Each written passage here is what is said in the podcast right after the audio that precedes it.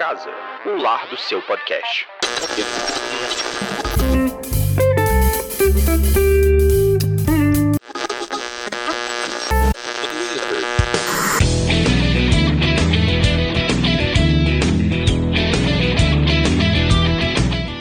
Está entrando no ar mais um episódio do Pode Ser Saudável, o seu podcast da Iniciativa Saudável. Aqui você encontra informações sobre tudo o que engloba o estilo de vida saudável. No programa de hoje temos aqui Marina Bonafé. Ela que é psicóloga, educadora em diabetes e trabalha na área de produtos do Glick, esse aplicativo tão saudástico. Seja muito bem-vinda, Marina. A saúde da sua mente tem que fazer parte do tratamento. E novamente Mário Márcio, ele que é analista de sistemas, acadêmico de psicologia e o cara mais de boas da podosfera. Seja muito bem-vindo, Mário. Obrigado, e depois desse podcast eu descobri que eu estou em burnout. E a minha musa da podosfera, idealizadora da iniciativa saudável, educadora em diabetes e endocrinologista, seja muito bem-vinda, doutora Fernanda Castro. Respira, inspira e mede a glicemia.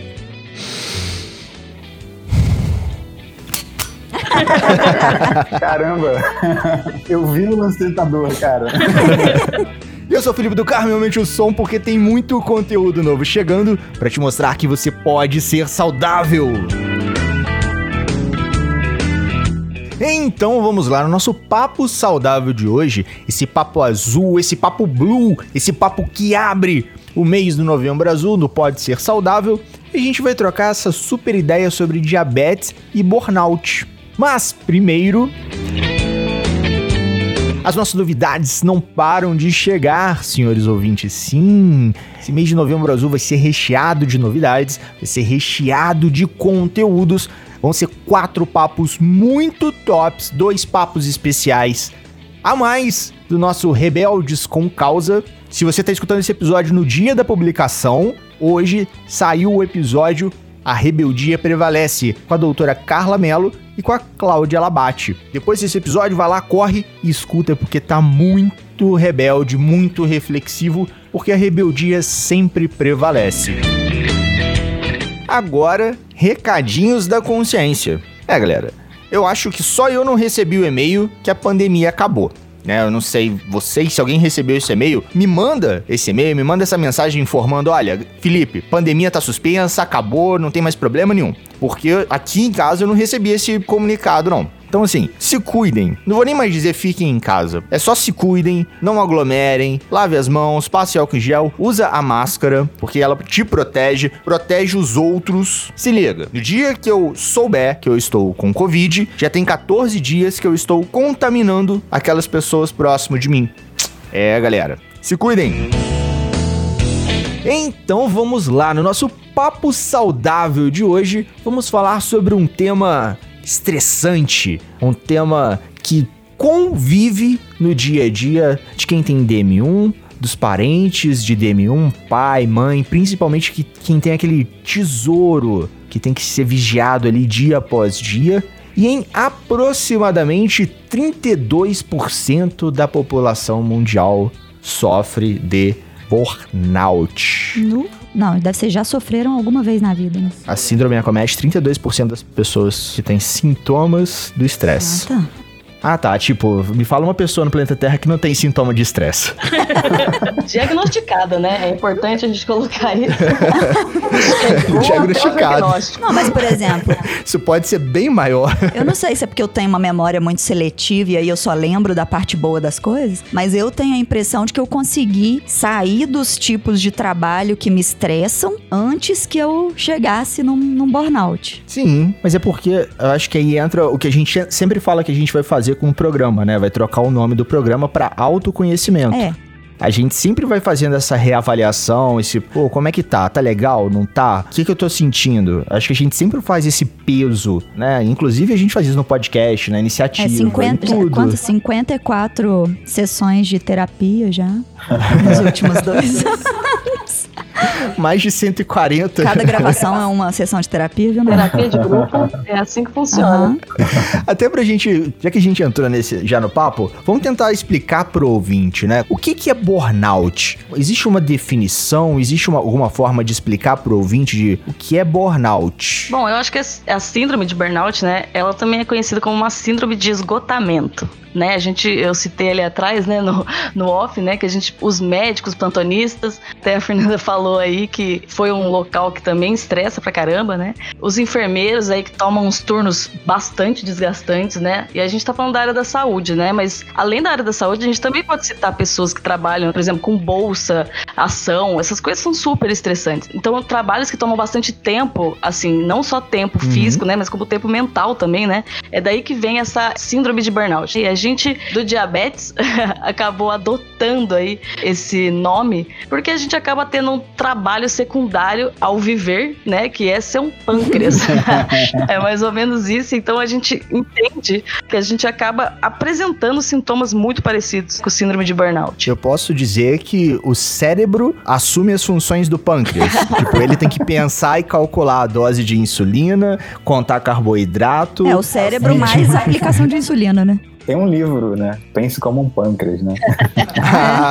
É, e eu acho que não é só o cérebro, né? Acho que é, é, o cérebro a gente fala físico, assim, né? Das contagens, a coisa mais matemática, mas a parte mental, Racional, né? né? A parte mental de emocional mesmo, né? De como que a gente sente tudo isso. Porque é uma contagem errada, meu filho. A gente já. Putz, eu não sou o pâncreas que eu achei que eu era, né? Isso se der tudo certinho, né? Se também começar a dar errado, o cérebro já começa a dar uma. Caraca, pô, mas minha glicemia, eu fiz tudo direitinho, minha glicemia tá 200 e pouco. Exato.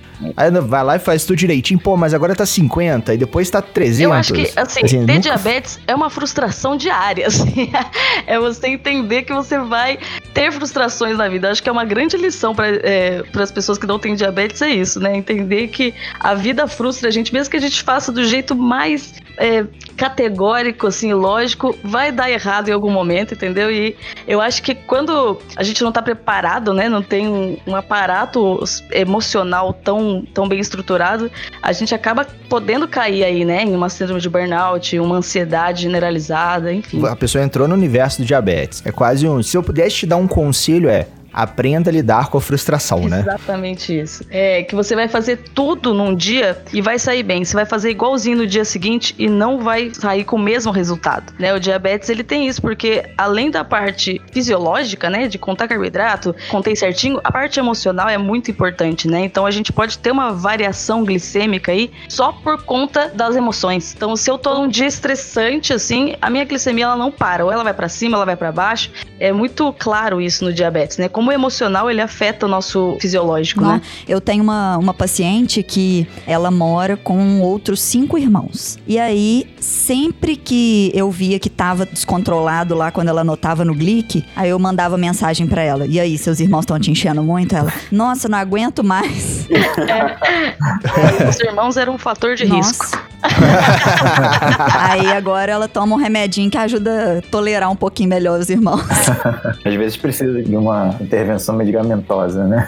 Não é a primeira opção, senhores ouvintes. A primeira opção é sempre você tentar controlar o meio, né? é, Você mas não tinha jeito tentar. dela esgoelar os irmãos. É, mas, mas, mas no pensamento, assim, tipo, até pra quem não é DM1 ou pra quem é, né? Tipo assim, putz, meu pai e minha mãe me estressam demais. Ah, não, vou tomar um É, ansiolítico não, aqui. dá pra fazer uma Não, terapia antes, né? fazer uma terapia, ou chegar pro pai e pra mãe e falar assim: olha, fui no médico aqui e tal, a gente tá vendo que eu tô ficando estressada porque pai, mãe, ou namorado, marido, esposa, ó, tá rolando isso, isso e isso, e isso tá afetando a minha glicemia. Como que a gente pode resolver, né? Exatamente, exatamente. Isso é uma coisa que a pandemia trouxe de benefício aí, é esse atendimento online, assim, né? Claro que tem todas as ressalvas, né, de um atendimento presencial, mas eu acho que tirou aquela barreira de você ter que ir ao psicólogo porque eu sou doido, porque eu sou maluco, né? E aquela coisa do, do sentar na sala de estar e esperar a- o meu atendimento, às vezes pode ser angustiante também, né? Então acho que a pandemia trouxe isso, né? De a facilidade de você conseguir acesso a um atendimento psicológico, né? Isso Sim. foi, isso realmente foi bom, né? A gente pode falar que sim, a pandemia trouxe alguma coisa boa, acho que foi Não, isso. com certeza. O, o Mário, que é o cara da tecnologia, tava vendo num seminário da Microsoft isso em maio, salvo engano, maio, junho, que nos dois, três primeiros meses da pandemia, o Brasil se desenvolveu em user experience, né? Ou seja, na experiência do usuário, no usuário aprender a mexer, a fazer uma compra online, entrar no, no aplicativo de banco, que ele não fazia, porque ele resolvia aquilo fisicamente, em cinco anos. Tipo, de cara, assim, dois, três meses de pandemia, cinco anos de evolução tecnológica pro usuário. Sim.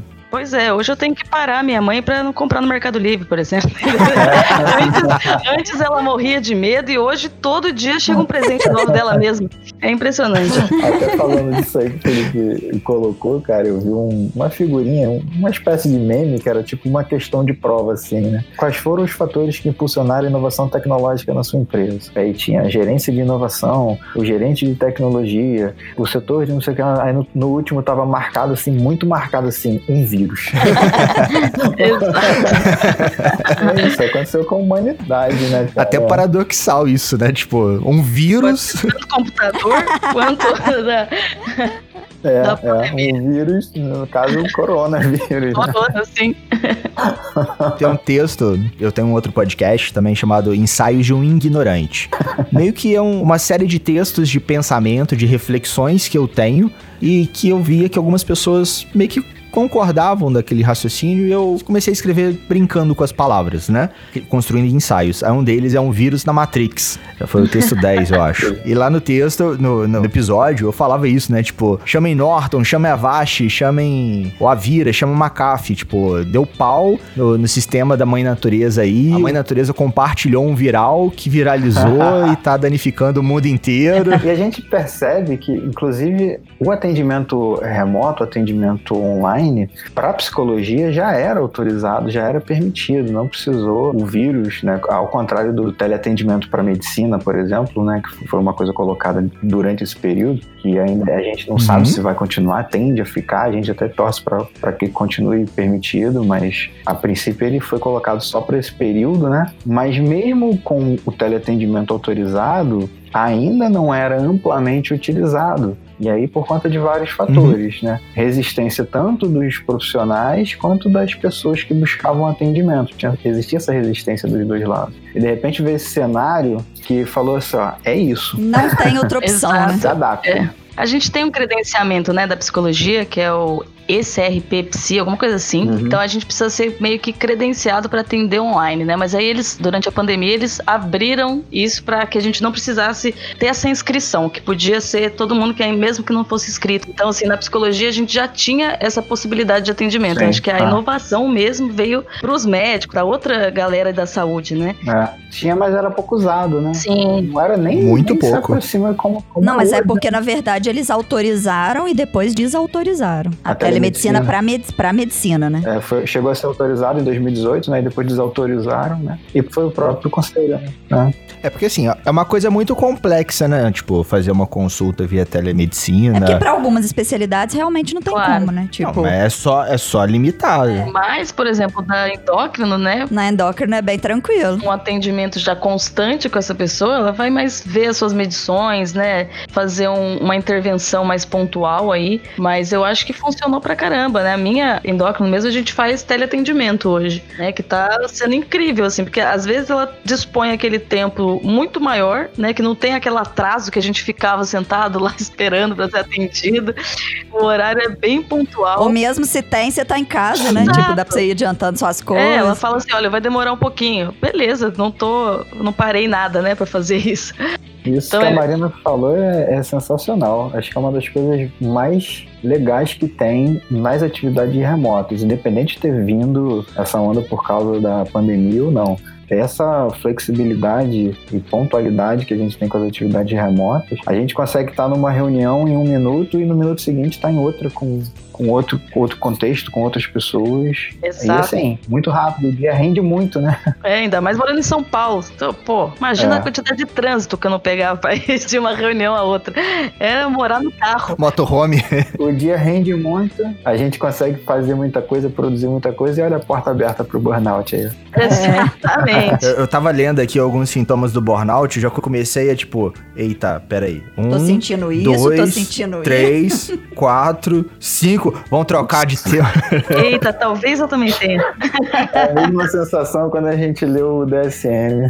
Ah, igualzinho quando você começa a fazer psicologia. Tem você começa a fazer tudo aqui, psicologia, cada aula você fala, mas menina, eu tenho isso.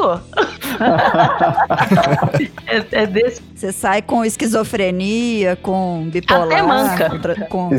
diagnóstico. Até manca. Pelo menos não era aula de parasita. É. Você saía achando que tinha todos os vermes dentro da barriga. saía todo coçando, né?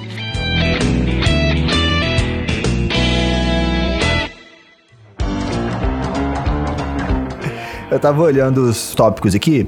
Item 1. A pessoa tem a necessidade de mostrar o seu valor, de mostrar que você que ela sabe fazer o que tá fazendo e com excelência. Item 2. Incapacidade de se desligar do trabalho. 3. Negação das próprias necessidades. Negação de um bom sono, uma alimentação adequada, o tempo de lazer se torna secundário, inútil. É, você visa que tudo que você tá fazendo é para um bem maior. 4. Você já começa a fugir dos conflitos. Você percebe que tem alguma coisa errada, mas você, ah, tá, beleza, tanto faz. Whatever. Tipo, esse conflito não vai alterar no meu objetivo maior, então pode continuar errando aí, quero nem saber. 5. reinterpretação dos valores pessoais. Família, descanso, hobbies, passa a ser visto como coisas sem importância. 6. Negação de problema. A pessoa se torna intolerante. Né? Ela enxerga colega de trabalho como preguiçoso, incompetente, indisciplinado. Pode haver um aumento de agressividade ou sarcasmo. 7. Distanciamento social. Ela já não tem aquela vida social, ela já não quer ir para um barzinho, conviver com as pessoas, todo mundo é chato, você começa a viver de uma vida automática. Alguns caem no uso de álcool e drogas. 8. Mudanças estranhas de A comportamento. moça tá com isso. Tô falando. Tá me descrevendo. É, tipo. Você entrou no meu Facebook. Mas é tudo porque Saturno tá alinhado com Júpiter ali, né? Sim. Aí Sagitário incide muito. É, na casa de Ares. Mercúrio está retrógrado. Olha, não fala dos arianos, hein? Vai começar uma guerra. Eu, eu acho que os cartomantes e astrólogos devem entrar sintoma de burnout. São 12 que ele listou aqui, é um pra cada signo. É. Ele só vai trocando de. Exato. Mas fica tranquilo, Marina. Fica tranquilo porque eu sou virginiano. Virginiano não acredita nessa coisa de signo. Comédia. Mas essas- esses pontos que você trouxe, né? Primeiro que eu fiquei bem assustada. Algumas coisas são bem fora, assim, né? Como que você vai conseguir olhar pra isso, né? De fato, você que tá nessa posição, né? De será que estou com síndrome de burnout? Aí você vai olhando essas coisas e fala assim: não, né? Eu sou um grande maluco. Eu sou um workaholic, enfiado em trabalho. Mas é, dá pra puxar algumas pequenas coisas, né, pro diabetes, assim, né, da, da síndrome de burnout pro diabetes, né? Quando você sente que o diabetes tá meio que controlando a sua vida, né? Acho que é bem parecido com essa ideia, né? Você acaba evitando fazer o tratamento aí de maneira correta, né? Tipo, não vai ao médico, não realizando os testes de glicemia, por conta desse estafamento mesmo, né? Ou às vezes uma grande necessidade de fazer tudo certinho, então quando não sai do jeito que eu, que eu gostaria, eu falo, ó, vá se lascar. Porque eu ia até fazer esse link, né, do, nos 12 pontos aqui, que depois ele vai pra vazio interno, depressão, até chegar no burnout. Tudo isso daqui seria meio que, putz, um workaholic, o cara que tá pensando sempre no trabalho, nas atividades que ele tem pra desenvolver, né, ele estabelece aquilo ali como prioridade, e seria... Se a gente jogasse isso pro diabetes, seria também a mesma coisa, né? Aquela pessoa que acorda pensando no diabetes, vive pensando no diabetes, tudo é carboidrato, ela olha para um pão, ela vê carboidrato, ela não vê um alimento, ela olha para um bife de carne e fala assim: hum, tem X de carboidrato, não sei o que tem carboidrato, a gordura vira carboidrato. Seria basicamente isso? Tipo, ela entra num, num ciclo ali de. Descobri que tem burnout. Eu também, se for isso. É, Isso que eu nem tenho diabetes. Não, não, não, mas assim, o burnout, é- pelo que eu vi, é o estopim. É quando o seu corpo vai lá e, tipo, ele queima. Burnout, né? Tipo, é o seu cérebro virar e falar assim, queimou, sair. Cansei disso. né? É, é quando você liga o botãozinho do f***, ah, f*** o mundo. Exato. Mas eu acho que é um É, nível de tipo- estresse muito elevado, mas a gente não consegue diagnosticar como estresse ou uma depressão, né? Então esse que é o, o limiar aí de você entender que está numa síndrome de burnout, que você sente sintomas depressivos, é, sente sintomas de estresse, mas não é o necessário para você ser diagnosticado como isso. E aí, claro, né, tem outros multifatores que a gente pode permitir que você tá, você tá muito irritado, chateado, frustrado e muito focado no diabetes. Eu trabalho, né, com diabetes, sou uma pessoa com diabetes, então o tempo todo falando de diabetes às vezes também cansa, né? Então, mas será que Uhum. eu chego no burnout? Até onde vai pra eu pensar, será que eu tô em burnout? Né? Eu acho que seria legal que as pessoas conseguissem se visualizar, porque muitas pessoas que trabalham, tem muitos amigos que trabalham o dia todo falando de diabetes, têm diabetes. E aí, em que momento que eu tenho esse descanso? Aonde que eu respiro fora do diabetes, né? Mas isso é, é realmente um trabalho em conjunto, né? Eu acho que as redes sociais ajudaram bastante. Assim, na minha época de diabetes, eu não tinha Instagram, que eu via um monte de gente parecida comigo. Eu achava que eu era a única sozinha nesse mundo, né? Então, acho que as redes sociais, assim, a, a mídia ajuda bastante. Tem os dois lados da moeda em tudo, né? Claro. Você vai ali só ver glicemias perfeitas e a sua não. Você fala, putz, eu sou o pior diabético do mundo, né? Senhores ouvintes, se você não escutou e tem DM1, vai lá que existem vários episódios rebeldes te educando e te falando que esse conto de fadas da fada madrinha da insulina não existe. O Mário já participou de um, a Marina vai participar de outro. Às vezes a gente chega lá, né? É, e também se não chegar, tudo bem, tipo. Exatamente. Não é essa corrida desesperada por unicórnios. Unicórnios são seres incapturáveis. De vez em quando a gente vê um, mas não consegue prender ele, não. Ele é livre. Ele é muito rápido.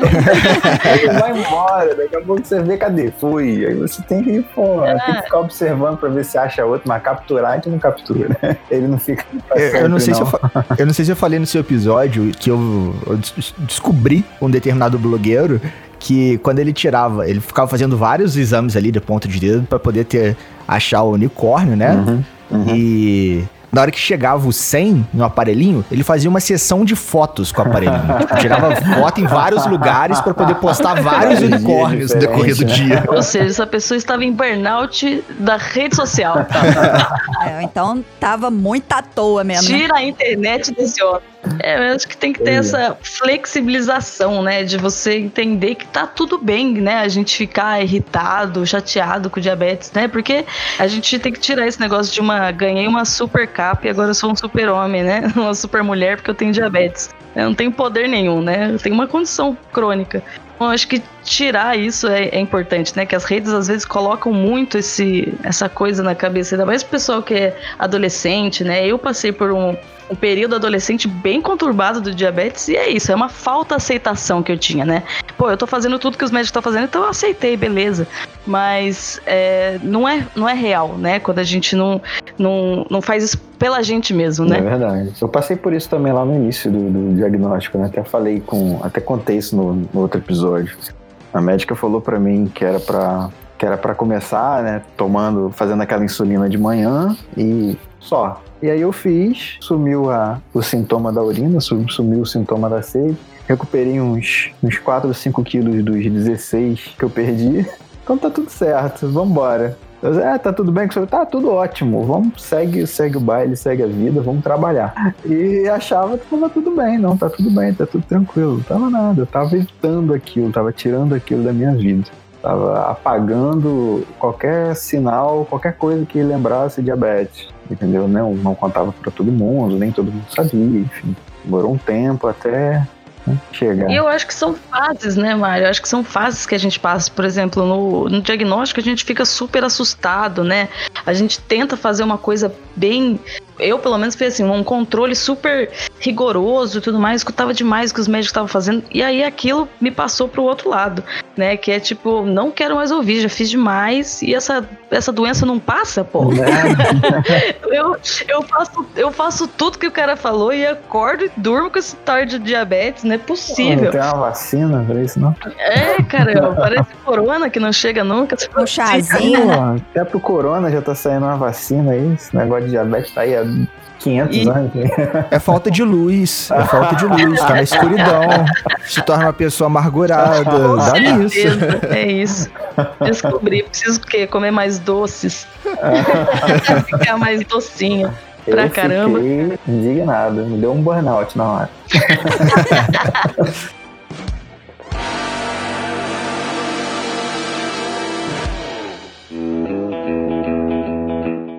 É, então eu acho que essas fases, né, de falsa aceitação nesse começo, né, fazer uma coisa até meio maníaca, assim, né, de controles, escrever tudo que tá comendo, quantos carboidratos, e aí depois você passa pro, pro outro lado da moeda, que é realmente, meu, não é possível, cansei, e aí depois você descobre que você tem um monte de sintoma merda, né, você fica cansado, fica, né, e aí você fala, meu, realmente tem que fazer, aí você volta, né, então acho que são fases, assim, quase uma montanha russa mesmo, né? De sentimentos, sensações com diabetes. E tá tudo bem, né? Você realmente se sentir frustrado um dia e falar, meu, vou fazer o básico pra sobreviver hoje.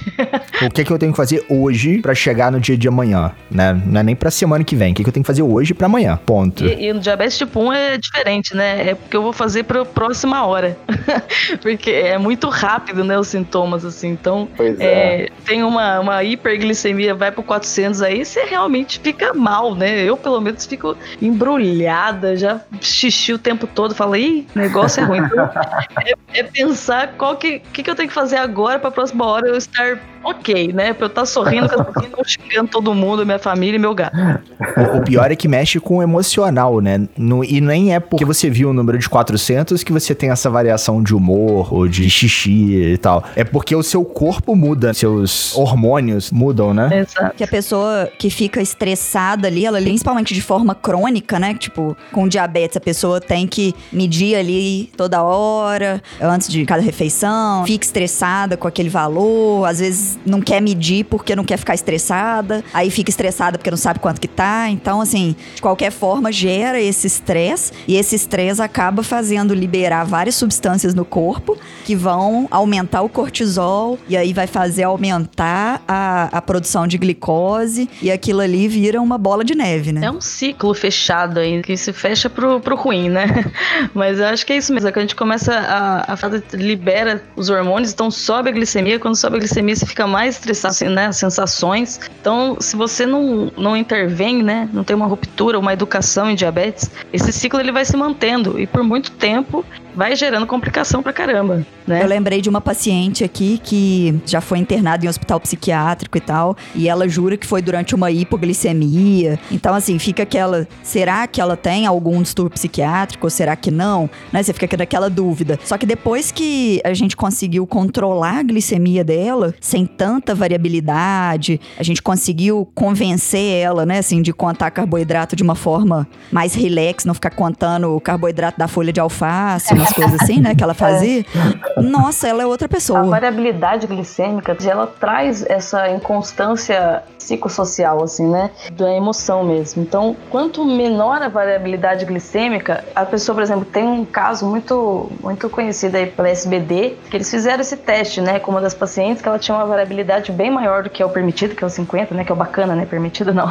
É o ideal, né? ideal. Quando eles começaram, ela tinha depressão, né, diagnosticada, e eles fizeram esse trabalho de entender se isso faz realmente diferença. E eles começaram a fazer a- o apoio educacional em diabetes e também na psicoterapia. E os sintomas de depressão dela começaram a, a- a responder muito melhor, né? Assim, diminuíram pra caramba. Ela começou a ficar mais aberta à terapia. Enfim, eles constataram que realmente a variabilidade glicêmica ela pode melhorar muito a abertura do paciente também de entrar em processo terapêutico, né? Eu tô, eu tô olhando um negócio aqui que uma a cada cinco pessoas que tem diabetes tipo 2 tem um alto nível de estresse e uma a cada quatro do tipo 1 tem alto nível de estresse. E que no site aqui, né, segundo estudos internacionais, é estimado que o burnout afete 44% das pessoas com diabetes tipo 1 ou 2. Pô, isso é bem é chocante, né? Mas é porque eu acredito, né? Primeiro que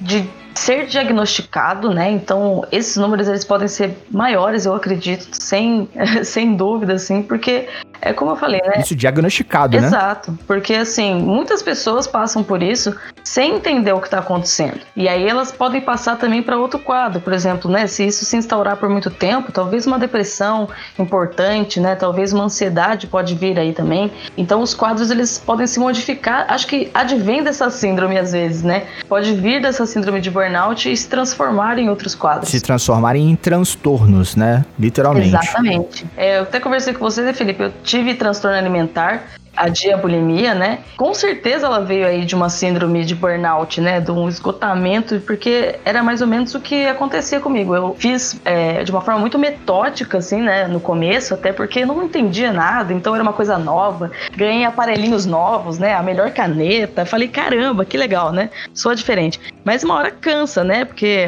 uma hora você descobre que aquilo vai ser pro resto da vida, né? Não é só uma caneta legal de diabetes, de... que vai mudar esse diagnóstico, né? Então, aí eu já mudei para o outro lado, né? Que eu realmente cansei, não quero ver médico, não quero fazer a ponta de dedo de um jeito, né, que eu fazia antes. Então, acho que a síndrome pode fazer um desembocamento em outros transtornos, né? Se você não tomar cuidado, se você não tomar conta disso, tiver um, um uns profissionais de saúde mesmo, né? Que tenham consciência do que está rolando, do que, que é isso, né? É, por exemplo, acho que o médico ele sempre é uma grande porta, né, de atendimento para qualquer paciente com diabetes, né? Então, se você tem é, um transtorno alimentar ou está chegando nessa síndrome de burnout, né, o médico ele vai ser o, a primeira pessoa que vai estar tá em contato porque é quase uma obrigação nossa ter que ir no médico endócrino, né? Então, se essa pessoa, né, esse profissional, ser bem orientado para escalonar, né? Putz, acho que esse cara tá precisando de um atendimento psicológico, né? Vou, vou conversar isso com ele. Uh, eu acho que é uma das coisas mais importantes, assim, na minha visão, né, com os, uh, os profissionais que eu passei antigamente, faltou muito isso, sabe? Esse olhar mais humanista e não só fisiológico. E quando passa da conta, a pessoa fica chata, igual eu. Cara, eu prefiro, eu prefiro gente chata que traga a consciência de que saúde mental ela é o próprio tratamento de diabetes. O, o tratamento de diabetes ele não é só fisiológico, né? A saúde mental ela faz parte disso. Então você olhar a pessoa como um ser integrado, né? Um ser total. Quando o, o médico vai ser, é, pelo menos pela, pelo senso comum, né? É, um, é o dono da saúde aí, né? Pensando na área de saúde. Então, ele tem muita força no que ele fala, né? Se a pessoa, se um médico fala para alguém, eu acho que você tá precisando de um atendimento psicológico, tal você procurar isso? Eu tenho essas indicações. Eu acho que isso modifica muito o olhar de eu preciso estar no pior quadro possível para chegar até um terapeuta, né? É, a pessoa consegue perceber que pode precisar realmente sem estar tá doida, né? Como o povo pensava. Sim Sim, é, eu acho que é esse olhar, né? De que é, de integração e um olhar multiprofissional mesmo, né? Eu, eu acho que até felizmente, né? Muitas pessoas já estão desmistificando essa visão terapêutica, né? De ver que a terapia ela ajuda a endocrinologia, né? A terapia ajuda o pâncreas a funcionar melhor ou a insulina a fazer mais efeito.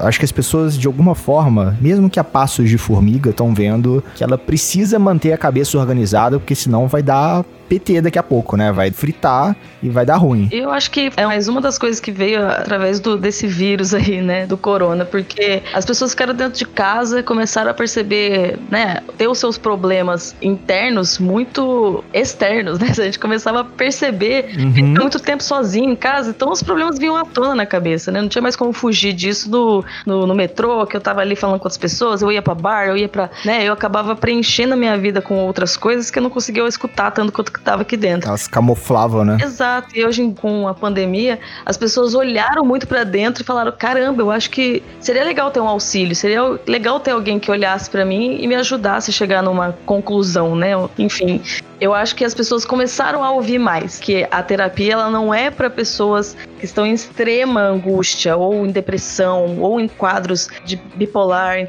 O ser humano comum, vamos falar assim, né?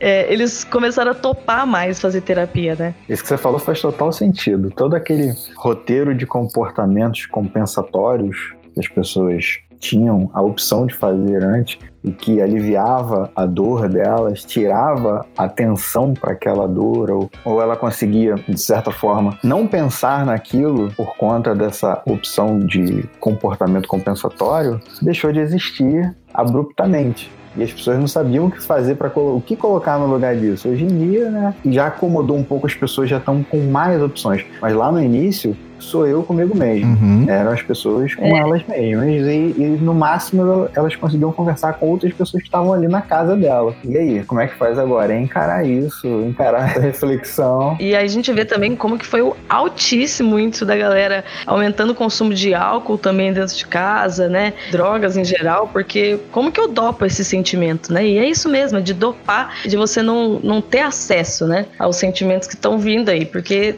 tem gente que tem sentimentos brancos, mas tem gente que tem dores profundas, né? Que tava trancado com a sua própria dor. Às vezes um transtorno alimentar importante, né? Um problema familiar muito grande dentro de casa, você tava lá trancado com isso. Então, como que eu dopo esse, esse sentimento, né? E aí começaram a falar bastante da terapia online.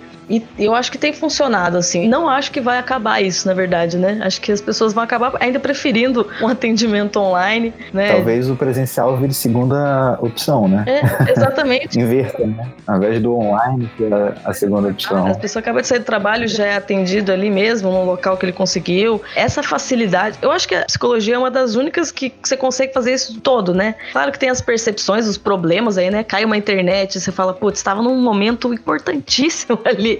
Caramba, né? Como que eu volto nesse tema?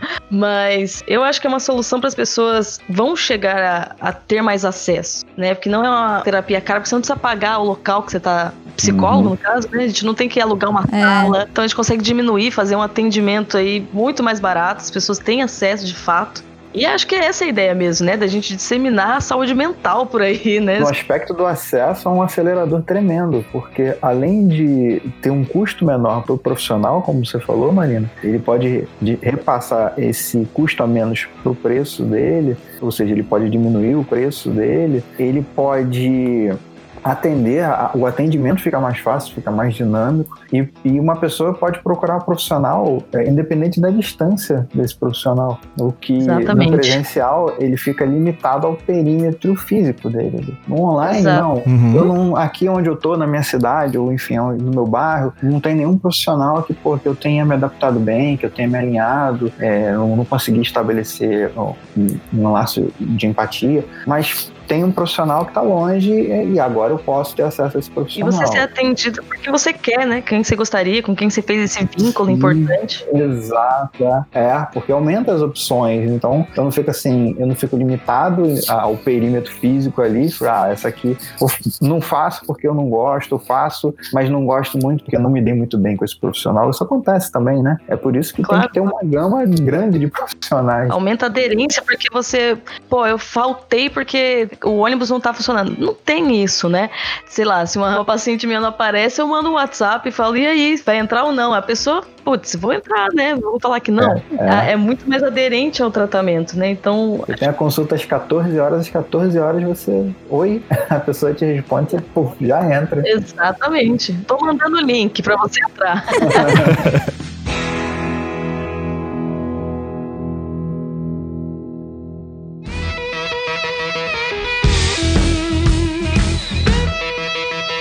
Eu vejo também que tem um lado da segurança. Várias pessoas comentam: ah, não, mas eu, eu sinto vergonha. A psicóloga vai, pode falar com alguém o que que eu tô falando. Porque às vezes não gera aquelas. Ela, a pessoa não sente aquela segurança. Ah, vou fazer uma terapia com alguém lá em BH. Então não vai contar pro pessoal da minha cidade, né? Exato. Tipo, ah, pra quem que ela vai querer contar a minha vida e que essa pessoa pode me conhecer? Tá certo que o mundo é um ovo de codorna, né? Mas.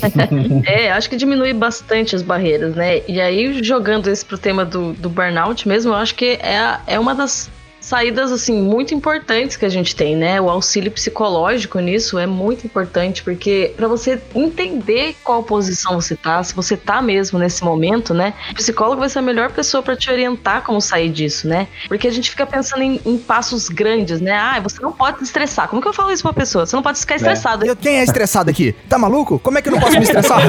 E não só se você precisar de grupo de apoio, né? Tem várias associações que fazem isso, né? De apoio ao portador de diabetes. Diabetes. Então, porque assim, não tem um, um, jeito de tratamento único, né, para você tratar. Como que você lida, né, com, com a síndrome de burnout? Você dá remédio, você não dá? Né, não é assim, né? É bem diferente de depressão, ansiedade, né? Então, eu acho que o importante é fazer pequenas coisas, é você ir aos poucos, né? Você não vai começar a fazer uma coisa absurda para melhorar o burnout. Como que eu paro de ficar estressado, né? E, e até lembrando também o senhor ouvinte que o medicamento para tratar tratar ou acompanhar um tratamento psicológico, eles são mais ou menos como uma bengala, né? Ele vai te dar suporte para você conseguir suprir ou conseguir voltar a caminhar e sair daquele momento. Mas ele é só uma bengala, né? Ou um colete salva-vidas, né? Enquanto você tá em alto mar. Ele vai te ajudar a boiar ali, mas você tem que aprender a nadar enquanto você tá usando ele. Até porque a maioria fica fraco depois de um tempo também. Sim. É, eu acho que ele ajuda a diminuir os sintomas mais importantes, assim, Sim, né? mas não resolve o problema, né? Tipo ele, assim. ele ajuda você. É como se tivesse uma, uma névoa muito forte, né? E aí ele vai tirar e você vai conseguir visualizar muito melhor o fim do túnel ali. Eu acho que é mais ou menos essa ideia de que o remédio pode vai diminuir essa ansiedade ou essa, essa sensação de depressão para que o terapeuta possa agir, né? E a, e a pessoa esteja mais receptiva também ao tratamento. Falar melhor, não estar tá em tantos momentos de de, de esgotamento e angústia. É, eu acho que essa é a participação do, do remédio em tratamentos, né? Mas uhum. o, o, passo a passo aí é entender, né, de fazer pequenas metas, né? Porque se a gente estabelece metas muito difíceis, né? Eu quero melhorar minha hemoglobina glicada. Aí você fica angustiado, porque você acha que você não vai conseguir. É quebrar, né? Em pequenas porções. Como que eu faço para chegar até lá? Né? Exato. Né? Ser mais inteligente, né? A gente até gravou um podcast disciplinadamente que a gente falou das metas smarts, né? A, a, meta precisa ser atingível, né? A gente precisa controlar e calibrar essa expectativa até pra gente conseguir ser gentil com a gente, né? Você fala assim, ah, não, pô, Felipe, você quer ser milionário, bilionário? Pô, quero. Mas tá, quando? Ah, não, semana que vem. Pô, então você acaba mirando metas inalcançáveis e você começa a se frustrar. Isso vai gerando estresse e começa a virar uma bola é, de eu neve. acho que sucesso é qualquer tipo de progresso. Se você quer ter sucesso no tratamento de diabetes, é qualquer progresso que você está fazendo, né? Não é, é só chegar na meta final. Né? Então, você não pode controlar tudo na vida, né? Mas tentar tirar o máximo proveito de todas as oportunidades aí de aprendizado. Isso é muito importante também para você buscar ajuda de pessoas com quem você se identifica. Outras pessoas que têm diabetes podem te ajudar a chegar nesse consenso, né? É, de como que eu chego, como que eu quebro essas minhas metas em pequenas para eu chegar lá. Né? O terapeuta faz isso, né? Te ajuda a olhar as coisas com mais facilidade, né? Tira aquela venda mesmo. Então, é, você é ajudado de, forma, de várias formas, né? Tem jeito, né? Isso que é importante. Ajuda a enxergar com mais clareza. Né? Exato. E muita coisa passa, a gente não consegue ver, né, Mário? A gente mesmo, né? Nossos terapeutas, a gente consegue ver com muito mais clareza o que está acontecendo com a pessoa ali na nossa frente, que ela não vai conseguir ver porque ela está no meio do, do, do furacão, né? É. É de fora da cidade que aí se enxerga o tamanho das torres, né? É, exatamente. Uma coisa muito importante, mas que talvez seja a coisa mais difícil para quem está no caminho do burnout, é não se cobrar tanto, né? Não, não ser tão rígido com tudo que ele está desenvolvendo ou fazendo, rígido com resultado, com, com tudo.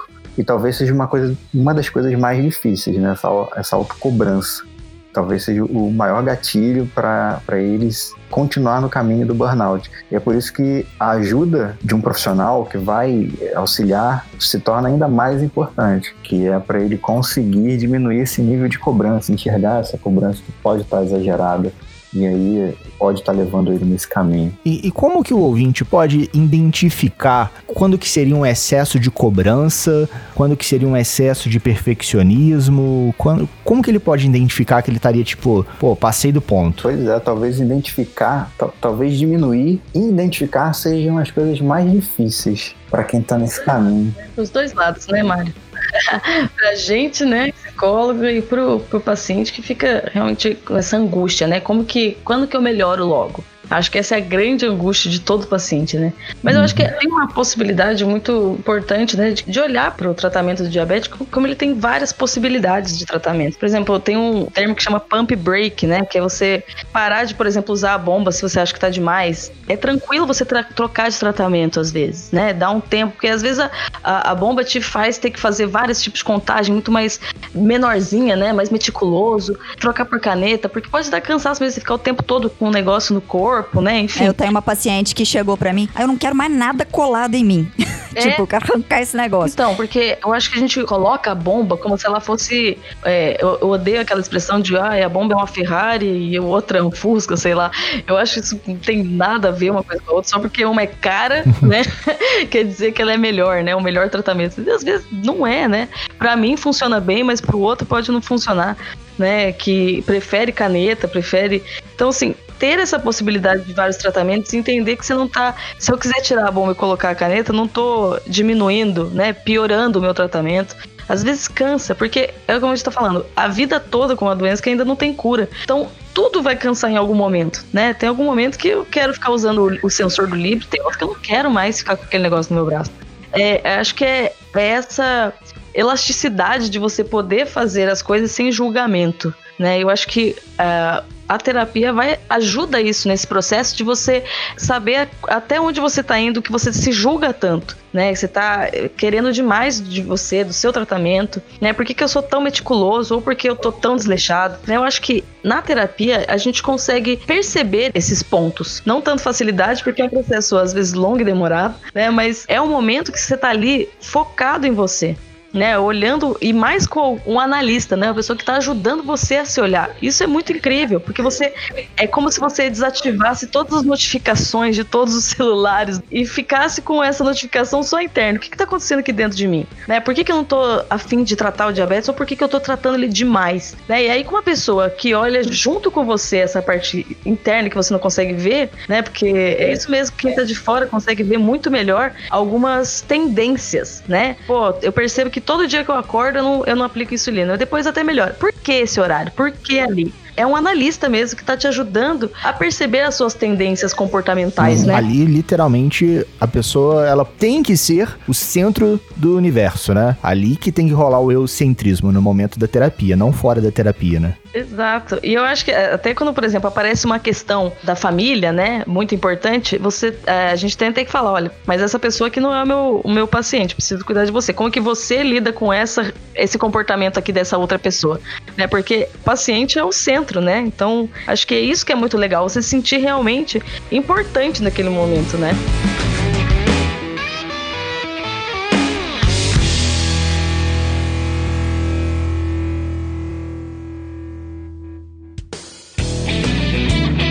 Estamos chegando ao final de mais um episódio do Pode Ser Saudável. Nesse papo estressante, nesse papo quase que rebelde. A gente trocou essa ideia com o Mário e com a Marina sobre burnout. Esse estresse aí que atinge quem tem e quem não tem diabetes. Mas hoje o foco foi principalmente para os nossos amigos, nossos ouvintes DM1, DM2, LADA ou outro tipo, principalmente porque o mês de novembro é o novembro azul, senhores ouvintes. Aquele mês de conscientização do diabetes. E qual seria a sua mensagem para os nossos ouvintes, Mário? Que você deixe de recadinhos do coração, recadinhos diabetólogos, Recadinhos doces. recadinhos doces, Ou boa. amargos, né? O que vocês preferirem. 70%. Recadinhos de luz. Saia dessa amargura. Saiam desse amargor. Boa. Procurem ajuda, procurem auxílio psicológico, profissional. E se cobrem menos, na medida do possível que conseguirem se cobrar menos. A vida já vai te cobrar demais, senhores ouvintes. O suficiente. Estilo Balu, né? Necessário. Somente o necessário. Até um pouquinho mais, né? E você, Marina? O que você deixa de recadinhos do coração para os nossos ouvintes? Ah, eu acho que saúde mental, como eu falei, ela faz parte do tratamento de diabetes, né? Então, tentar conciliar isso dentro do seu rol de tratamentos aí, olhar para si, ter uma boa base também de amigos e família, acho que isso é muito bacana. Saúde mental em primeiro lugar. Com certeza. E você, minha musa da podosfera, que se deixa de recadinhos do coração, recadinho para aqueles ouvintes que acham que a vida é muito fácil, ou que acham que você acha que a vida é muito fácil. Bom, eu sei que eu não tenho diabetes. Né? Que eu não entendo, assim, tipo, eu não vivo na pele o que vocês vivem. Mas eu tento me colocar no lugar e me imaginar e, assim, convivo com muitas pessoas que têm diabetes, então eu consigo saber, assim, quais as dificuldades. A parte de alimentação saudável e de atividade física, é, eu tento fazer para poder, não só para viver mais e melhor, mas também para dar o exemplo para os meus pacientes e para minha família. Mas realmente a parte de hipo, hiper, labilidade aí, né, tanto de glicemia quanto emocional, aplicar insulina, medir glicemia, apesar de eu já ter vivido assim experiências esporádicas, mas realmente eu não tenho que conviver com isso no dia a dia. Então eu sei o quanto deve ser difícil para vocês, né? Assim, eu imagino o quanto deve ser difícil para vocês. E tô aqui pro que precisar, pode pedir ajuda, que se eu não conseguir, a gente busca junto aí quem vai conseguir te ajudar. Posso conversar com sua família se precisar, né? Ou então com seus amigos. Tô aberta aí a ajudar de outras formas, além de prescrever as insulinas e te cobrar as glicemias. E a minha mensagem final é sempre aquela velha máxima. Sigam as nossas redes sociais, Instagram, Facebook, iniciativasaudável.com. Escutem e compartilhem todos os nossos episódios, senhores ouvintes. Muitos novos estão vindo. Tem o Rebeldes com Causa, tem Eu Quero Live Cash, Ensaios de uma Ignorante, Endocrinologia Inteligente e o clássico pode ser saudável. Então, se você tem aquela tia, aquele tio, aquele amigo que ainda não conhece o universo dos podcasts e não sabe onde escutar, você pode mandar o link do YouTube para eles. Ou se já conhece, manda o link das plataformas de podcast: Spotify, Deezer, Apple Podcast, Cashbox ou outro agregador da sua preferência. E lembre-se sempre, você também pode ser saudável. E no mais, aquele abraço. E a gente pode ver que com tudo isso, por que, que a gente tem síndrome de burnout, né? Olha a quantidade de informação que a gente precisa saber. Aí a gente faz a medição, tá em 130, você fala, caralho, o que está acontecendo comigo, né? Eu sou doida. Então, assim, é muito natural que a gente tenha todas essas sensações em vários momentos da vida, né? Com 130 você já fala espanhol, Mariana? Você viu? Sim, muchacho.